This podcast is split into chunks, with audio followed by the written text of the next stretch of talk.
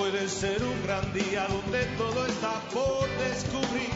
Si lo empleas como el último que te toca vivir. Economía y la felicidad. ¿Es el bienestar material una condición previa de felicidad? Alejandro, buen día, ¿cómo te va? Buen día, ¿cómo estás, Juan Andrés? ¿Ya tienen Víctor Manuel y Ana Belén? ¿Tenés idea? Y deben andar en los 60, ¿no? Lo digo para ver acá en qué lugar caen en este patrón de ingreso laboral. Es una manera de calcular y de estimar en qué momento somos más productivos, en qué momento, eh, a qué edad generamos más ingreso. Bien. Y hay algunos estudios aquí en Uruguay, por ejemplo, que marcan que efectivamente en el entorno de los 47 años, ese es el momento de mayor ingreso. El mayor ingreso laboral se da en el entorno de los 47 años. Hasta ese momento uno va subiendo, subiendo, subiendo y a partir de allí comienza a declinar. Y en cuanto a- al gasto, al consumo por edad, también hay un estudio en base a la encuesta del año 2006 que marca que aquí en Uruguay al menos hasta los 55 años uno va creciendo, va aumentando el consumo, el, el gasto y ya a los 55 años entra como en una especie de meseta. Bien. Entonces, con estos datos se puede concluir que entre los 25 años y los 61, en este lapso, en este periodo, uno ahorra. Uno tiende a ahorrar porque tiene más ingresos que egresos. Entre los 25 y los Sí. 61. Ahora pregunto, eh, ¿uno es más feliz por esto? ¿Uno es más feliz en este periodo entre los 25 y los 61 que no tiene de repente tantos problemas y tantos apremios económicos? Estaba leyendo una nota del país que dice que el disfrute y la felicidad caen en la mitad de la vida. O sea, en el momento que uno se supone que más ahorra, es el momento que uno es menos feliz. Ahí Luego está. vuelve a aumentar, de acuerdo a este estudio. Bien. Sí, este estudio que creo que lo fuiste tuiteando para que los seguidores de la columna y de perspectiva pudieran estar atentos, este, que es muy interesante el título que se llama El giro en U de la vida, para los que quieran leer el artículo completo. Realmente lo que confirma Juan Andrés, por un lado, despeja, como hemos tratado en otros martes en esta misma columna, despeja o por lo, o por lo pronto la pone entre paréntesis la variable económica, la variable dinero y su influencia en la felicidad, ¿no? Mm. Porque tú este, explicaste muy bien que es una variable muy amplia, ¿no? Entre los 25 y los 61 uno tendría, o hipotéticamente, esa posibilidad de capacidad de ahorro, pero paradójicamente tenemos que ver si esa capacidad de ahorro también acompaña el índice de felicidad de la persona. Lo que plantean estos autores es que hay varios, ar- varios este, ingredientes, digamos, ¿no? o variables más allá de la edad, que tienen que ver con la personalidad, que tienen que ver con las variables externas, que hacen también a este componente del famoso giro en U de la vida. ¿Qué quiere decir el giro en U de la vida? Y si puedo al final, me parece que más que la U, me gustaría llegar a la O, si podemos darle una, una vueltita, ¿no?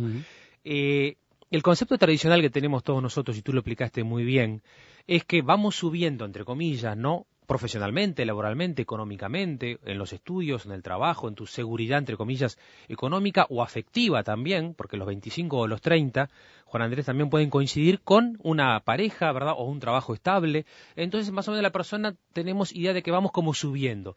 Y a partir de los 35, 40 o 45, porque también en la historia de la psicología ha sido difícil de delimitar la mitad de la vida, porque la esperanza de la vida ha crecido claro. más. Entonces, la mitad antes eran los 30 o los 25 y ahora parecen ser los 45 o los 50, ¿no?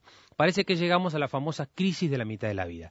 Esta crisis de la mitad de la vida a nivel psicológico coincide con que los hijos ya se están yendo de casa, ¿no? Aunque hoy en día este, se van mucho más tarde, con lo cual también se, se ha estirado la, la mitad de la vida, con lo cual hacía que el padre tenga que seguir, ¿verdad?, este, generando ingresos porque no puede descansarse, entre comillas, porque los hijos todavía están en una etapa de formación. Entonces, la mitad de la vida sería esa crisis en la cual yo me cuestiono lo que he ido logrando, muchas veces va acompañada de crisis de pareja o de crisis laborales, porque me cuestiono cuáles fueron los valores por los cuales yo este, le di un sentido a mi vida y se suponía que venía un declive. A partir de ahí era un declive ya como un tobogán del cual no teníamos salida. Eso que la crisis de los 40, la crisis de los 50. La famosa crisis de los 40, la crisis de la, de la, de la edad mediana, Jung, el psicólogo este, Carl Jung ha escrito mucho sobre eso, ¿no? Víctor Frankl también, la crisis de la mitad de la vida. O sea que tu vida tenía un sentido mientras vas subiendo, mientras estás produciendo, y tenés tu seguridad afectiva o económica y a partir de ahí empieza como un declive. O sea, aquello que para mí era importante empieza a dejar de serlo, Juan Andrés. Mm. Y esto es algo que en la consulta se ve mucho, ¿no? La gente dice, mira, la verdad que este trabajo ya no me gratifica tanto como antes, necesito este, trabajar otra cosa, o me voy a dedicar a lo que realmente quise dedicarme siempre, porque quizás el beneficio económico que tú lo planteaste muy bien trae la este, plasticidad que la persona pueda decir, bueno, ahora este, dej- me dejo mi trabajo o lo, desempeño en, en menor intensidad y me puedo dedicar más tiempo libre, sacar más horas a aquellos hobbies o a aquellas tareas que yo tenía pendientes. Yo estaba mirando aquí este artículo del país que cita eh, un estudio, un trabajo que se publicó este año de Arthur Stowe, de Joseph Schwartz, de John Broderick, que en realidad lo que hace es graficar algunos hechos sobresalientes de la vida, ¿no? Sí. Por ejemplo, el estrés. Sí, Dice que el estrés aumenta apenas pasado los 20 y luego cae marcadamente. sí. Después dice que la preocupación llega a su punto más alto en la mitad de la vida y cae a partir de allí. La ira va declinando a lo largo de la vida. Y dice, otro factor que se mira, se mide, se grafica, la tristeza. Dice este estudio que aumenta ligeramente en la mitad de la vida y cae a partir de allí. Claro, pues está muy bien ese estudio, Juan Andrés, porque ese viene a ser una explicación científica de la famosa crisis de la mitad de la vida. O sea, yo reflexiono sobre cómo he vivido y entonces puede ser una reflexión cargada de tristeza, porque digo, la verdad que no quiero seguir viviendo así. Va acompañada también de muerte de seres queridos, quizás los papás o Mm. un abuelo, ¿verdad? O una situación de un compañero de trabajo que adquirió una enfermedad crónica y fallece tempranamente, o una muerte como este accidente que, de, de este eh, artista Facundo Cabral que de repente sacude Mm. a cada uno de nosotros, más allá del distinto grado que tengamos de, de- de- adherencia a su obra, y digo, pucha, la verdad que no vamos a vivir para siempre. Entonces, si no vamos a vivir para siempre, la crisis de la mitad de la vida le da la oportunidad a la persona, y ahí empieza a aparecer la U, ¿no? De hoy, que la esbozamos en el título, a que resignifique lo que ha vivido. Y lo que antes era una pequeña crisis, digamos, de- de caída, o un símbolo, bueno, ahora ya se me acabó la vida, porque la verdad que por eso estaba la tristeza, porque bueno, viene el declive, después de los 40, bueno, ya se te pasaron todas las oportunidades. Este artículo plantea, no, que hay una U, o sea que es un tobogán, como un descansito que se da al ser humano para poder resignificar lo que viene. Y Facundo Cabral, de hecho, tiene muchos textos donde dice, a los 80 Moisés guió guió este, al pueblo judío, o sea, va, va diciendo grandes obras de grandes autores, escritores, músicos, después de los 60, después de los 70, después de los 80, que inclusive van acompañados, como también muy bien lo señala el estudio, con una visión más tranquila de la vida, menos ansiosa, menos este, estresante, ¿no? Donde uno, donde el, el viejo, ¿por qué uno va y por qué en las películas de Kung Fu Panda y de, y de Neo, de cualquier película aparece el viejo sabio que le da, eh, que lo quiere calmar a, a Po, para decir Kung Fu Panda 2, que la vimos ahora este, Mm. este, este invierno, ¿no? Lo quiere calmar, le quiere decir tranquilo, este, la vida ya te dará otra oportunidad. O sea, el viejo, entre comillas, ¿no? y, y bien dicho, tiene esa sabiduría de la experiencia vivida, con lo cual lo hace vivir más tranquilo, lo hace disfrutar de cada invierno, de cada estación, y lo hace trivializar lo trivial para adquirir un nuevo sentido y una nueva dimensión. Los que estamos en la primera eh, tobogán, bueno, y por eso padecemos de las enfermedades que padecemos hoy en día, el estrés, la ansiedad y la depresión, porque parece que hay un costo muy grande, que es llegar a los 40 a este, si mantenemos un mismo estilo de vida. Por eso en Economía y Felicidad siempre intentamos que el oyente se pueda tener una visión, bueno, ¿cómo vengo viviendo, verdad? ¿Y qué puedo hacer hoy, para más allá de la edad que tenga, para resignificar y cambiar hábitos de, de vida bien saludables? Alejandro, entonces, mirando la letra U, estando en el valle, ¿cómo o qué tenemos que hacer para pegar la remontada? Ah, yo creo que es una, es, una, es una linda imagen la del Valle, Juan, porque nos obliga a decir, bueno, primero ver el camino recorrido, ¿verdad?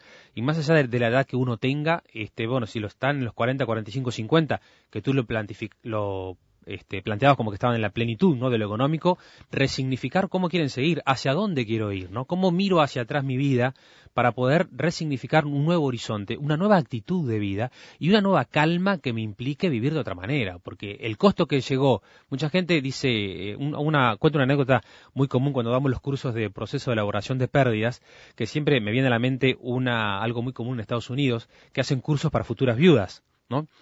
Ahora que, que este, alguna familia viajaba a Estados Unidos, le digo, le digo a un amigo, imagínate cómo, cómo te imaginas si tu señora te dice, ah, estoy haciendo un curso para futuras viudas, ¿no? Este, porque en Estados Unidos, que todo lo miden y son muy ordenados, también para prevenir un poco de esto, bueno, dicen que el hombre, 45 a los 50, si sigue viviendo así, si sigue tomando así, si sigue consumiendo así, bueno, va a morir por infarto, hay una, hay una gran este, ¿no? estadística que quiere preparar a la mujer o a sus familiares para un nuevo sentido de vida. Entonces, realmente poder revisar para que esa U nos, dé, nos sirva de trampolín, mira qué linda imagen, para que el valle que tú decías, que es como una, una imagen de, de, un silencio, de un retiro, ¿no? De, de, hacer una pausa, se transforme en un trampolín y que me quedan muchas cosas todavía para vivir y que aparte es una edad de creatividad, es una edad de trascendencia, es una edad asociada también, por ejemplo, a los, a los abuelos, ¿no? A una edad donde uno puede este, viajar, que tiene posibilidad, pero también viajar este, acá cerca, no hay por qué hacer grandes viajes, ¿no? Hoy puede ser un gran día donde todo está por descubrir. Si lo empleas como el, último... el giro en U de la vida. Este es el título de un artículo que se publicó en Economía y Mercados en el mes de abril, 2 de abril. Sí y que de algún modo sirve de insumo para esta columna de hoy de Alejandro de Barbieri. Alejandro, ¿qué te quedaba por comentar? Hay muchos comentarios, justamente muchos aportes que llegan desde la audiencia. Dale. No, lo que quería comentar para el final es que también el estudio este concluye de que la gente más feliz dice es más sana. Yo creo que la realidad lo que nos mantiene es una actitud más sana incluso frente a las enfermedades. citan varios ejemplos de cualquier transcurso de una enfermedad y que la actitud, y eso ya desde la psiconeuro inmunoendocrinología y también la logoterapia, de lo que se comprueba científicamente, de que la actitud sana, ¿verdad?, ayuda a que los síntomas se vayan más rápido, para decirlo fácil. Mm. Vamos a algunos aportes. Ignacio dice, ¿quieren cifras? Entonces, en lugar de escuchar a los psicólogos, escuchen a los abogados norteamericanos. Dice, en los seguros por fallecimiento es mucho más caro un joven egresado universitario por el potencial de generar ingresos que se pierde. Así de frío como son ellos, pero seguramente así de cierto. Después, eh, Lilian dice que por todo esto que estamos hablando, sostengo que el estado ideal es la jubilación. Jubilación lo hemos citado en alguna columna anterior que decimos que viene de jubilar de júbilo, ¿no? Que es entre comillas la alegría de haber vivido. Mm. Este, y por eso es que en, yo creo que tenemos que recuperar el estado de júbilo en, cada edad de la vida, porque tenemos que hablar para todas las edades, ¿no? Yo le respondería a Ignacio que tenemos que escucharnos entre todos, ¿no? O sea, creo que vos, lo decías hoy más temprano, Juan, creo que en otra este, entrevista que me la agarré cuando venía para acá, que la economía no solo para los economistas, bueno, la psicología no solo para los psicólogos y así seguimos, ¿no? O mm. sea, que poder entre todos sumar una visión más, más como es el filósofo, es un esfuerzo por llegar a la verdad. Nunca llegamos a la verdad completa, nos vamos acercando de a poco. Tomás dice, bueno, sí, cuando te das cuenta que sacrificaste tu vida por ganar plata, te viene el bajón. Y la obsesión por ocultarlo y engañarte a ti mismo te enferma de tristeza, dice Tomás. Em, le agrega un elemento aquí puntual. Después, eh, Robert de Nueva Helvecia habla de cargas tributarias, habla de aumento de leyes laborales y hace referencia que muchos emprendedores hoy en nuestro país no son felices. Y esto me recuerda un artículo que vi publicado hace algunos días acerca de los emprendedores. Uno tiende a pensar que los emprendedores, los que inician un trabajo, son jóvenes, 25, 26, 28. Sin embargo, el mayor porcentaje de emprendurismo ¿eh? que existe anda en el entorno de los 40 posiblemente tenga que ver con eso que tú mencionabas, con esa crisis y reconstrucción de la vida a partir justamente de ese valle Ahora, que significa la U. Exactamente, pero a su vez siempre se reconstruye a partir de lo vivido también, ¿no? O sea, nadie es este creativo solo de la nada, o sea, también la experiencia y la edad ayudan a resignificar lo que uno tiene para poder ser más creativo y más mm. feliz también, ¿no? Hablamos del giro en U de la vida, pero tú decías al pasar yo preferiría que fuera la O. Yo, creo que la, U me gustaría ir cerrándola, ¿no? Un poco como en el Rey León, o sea que a ver si la vida es un ciclo de la vida, recuerda entonces que cuando uno, lo que tengamos la bendición de poder llegar, ¿no? A una edad este, de retiro o de jubilación y poder ver que a nuestros nietos crecer, creo que esa es la mayor alegría, que poder ver que la vida sigue, que la vida nos trasciende, ¿no? Silvia dice, si hacemos el giro en no, volvemos al principio. Y bueno, y sí, este, el, volvemos al principio que a su vez también genera otros, eh, otro círculo, ¿no? O sea, no, no quería decir de volver a un principio en donde hubiera pasividad, sino de que la vida nos cierre, entre comillas, nos complete, eso es lo que quise decir con la O, ¿no? Que nos complete, ¿no? Álvaro dice, la felicidad es uno mismo, no es lo que viene del exterior de tu ser. Aporta otro elemento. Bueno, hoy, hoy, mañana, al- cuando, al claro, asunto. cuando preparábamos un poco la columna, recordábamos el texto este famoso en estos días este, de, de Facundo Cabral, ya que no sé si, si está llegando su cuerpo a Buenos Aires, de donde decía, este, no estás deprimido, estás distraído. Que una experiencia lindísima, una, entrevista en, TN, que no sé si la vieron cuando homenajearon, él decía, un taxista le acercó al texto y dijo, este texto es para usted, o sea, cuando un poco, viste, eso, ese rol que cumple el poeta de que se trasciende, ¿no? Y realmente creo que es muy interesante ese texto porque habla mucho de la felicidad y de que muchas veces nosotros no es que estemos deprimidos clínicamente, ¿no? sino que estamos distraídos de lo que realmente es importante para nosotros. Comprar cosas que no valen pana. Comprar para olvidarlas en el desván. Comprar. Economía y la felicidad. ¿Es el bienestar material una condición previa de felicidad? Como un cabrón hasta las 10. Por un salario de 10 razones para cancelar sus tarjetas de crédito es el título de una nota de Brett Arends en el Wall Street Journal de la semana pasada. Y que, claro, de algún modo va por un sentido contrario al de la mayoría, ¿no? Que es justamente la promoción del uso de tarjetas de crédito y de débito. En este caso, Arends esgrime razones para cancelar las tarjetas de crédito. Algo que tiene que ver con la bancarización, ese proceso de profundizar la bancarización que están llevando adelante, por ejemplo, bancos aquí en nuestro país, pero que tiene una contracara, de acuerdo a este analista. Nos interesa ver este asunto desde el punto de vista económico y, si se quiere, desde el punto de vista psicológico. Pregunto, ¿cuánto hay de psicología atrás de un plástico, atrás de una tarjeta de crédito o de débito? Alejandro, buen día. Buenos días, Juan Andrés, ¿cómo estás? Sí, este, primero aclarar que, estas reflexiones son a partir de ese artículo que tú señalaste, Juan Andrés, que es un economista, ¿verdad? Un- una persona que se dedica a la... Perdón, no sé si es economista ahora, que se los dije, pero por lo menos es un consultor empresarial, ¿no? Y segundo, que lo que vamos a reflexionar es a partir de, de- nuestra profesión como psicólogo, acompañando, ¿no? Personas y también como usuario de tarjeta de crédito, y, y, o sea que no, no lo digo desde un lugar este, ausente, sino desde un lugar en donde este, desde adentro de la realidad a veces tratar de poder este, cambiarla, ¿no? Yo digo una cosa, Alejandro, antes de, de seguir con este artículo. La DGI, por ejemplo, mira un estado de cuenta y puede saber la capacidad de contribución que puede tener una persona. De, de- de hecho, es algo que, que- que, eh, evidentemente se puede vincular, por ejemplo, con el ingreso y el pago del IRPF. Pre- pregunto si, si, una, si un estado de cuenta no también habla de la psicología de la persona. Bueno, claro que sí, este, habla muchísimo y a su vez este, en este artículo también plantea que muchas veces, por distintas razones, este, cuando alguien tiene acceso, ¿no? ya sea a través de, un hacker o cualquier otra situación a ese estado de cuenta, muchas veces aparecen ¿no? elementos de la identidad de uno que uno de repente no quiere revelar, ¿verdad? Y a través de esa tarjeta quedan todo en detalle los pasos que uno ha dado, ¿no? Una suerte de identidad digital, ¿no? Así como nos deja Internet una identidad digital de los pasos que uno va haciendo, también, ¿no? Una tarjeta de crédito deja una huella de una identidad este, de- digital digo, y clara de consumo que también habla de lo, de lo que somos. Si querés, ya tenemos un primer punto filosófico, Juan. ¿Somos lo que consumimos? ¿No? Primer pregunta para hacernos, ¿no? Somos. Si somos lo que consumimos o no, ¿verdad? Y cómo hacer para cambiar lo que, lo que consumimos, o cómo hacer para definirnos como persona más allá de lo, de lo que consumimos o de cómo consumimos, porque acá hay dos detalles. La deuda uno la tiene, la tiene que pagar, pero yo no voy solo al costo eh, monetario, sino al costo psicológico que implica cargar, ¿no? Con una deuda que uno no puede pagar, o que después la, la termina pagando. Pero, sí, Ahora, en, en- todo esto, eh, ¿qué valor le atribuís a, a la cuota? Eh, aquí hay, Miguel, por ejemplo, dice, el problema está en que el comercio te vende en seis cuotas al mismo precio del efectivo y no hay descuento pagando efectivo. Claro. Si usas solo efectivo, sos un bobo. claro. Claro, pero el, el hecho es que, digamos, te cargas con cuotas arriba y ahí se te hace mucho más difícil el control.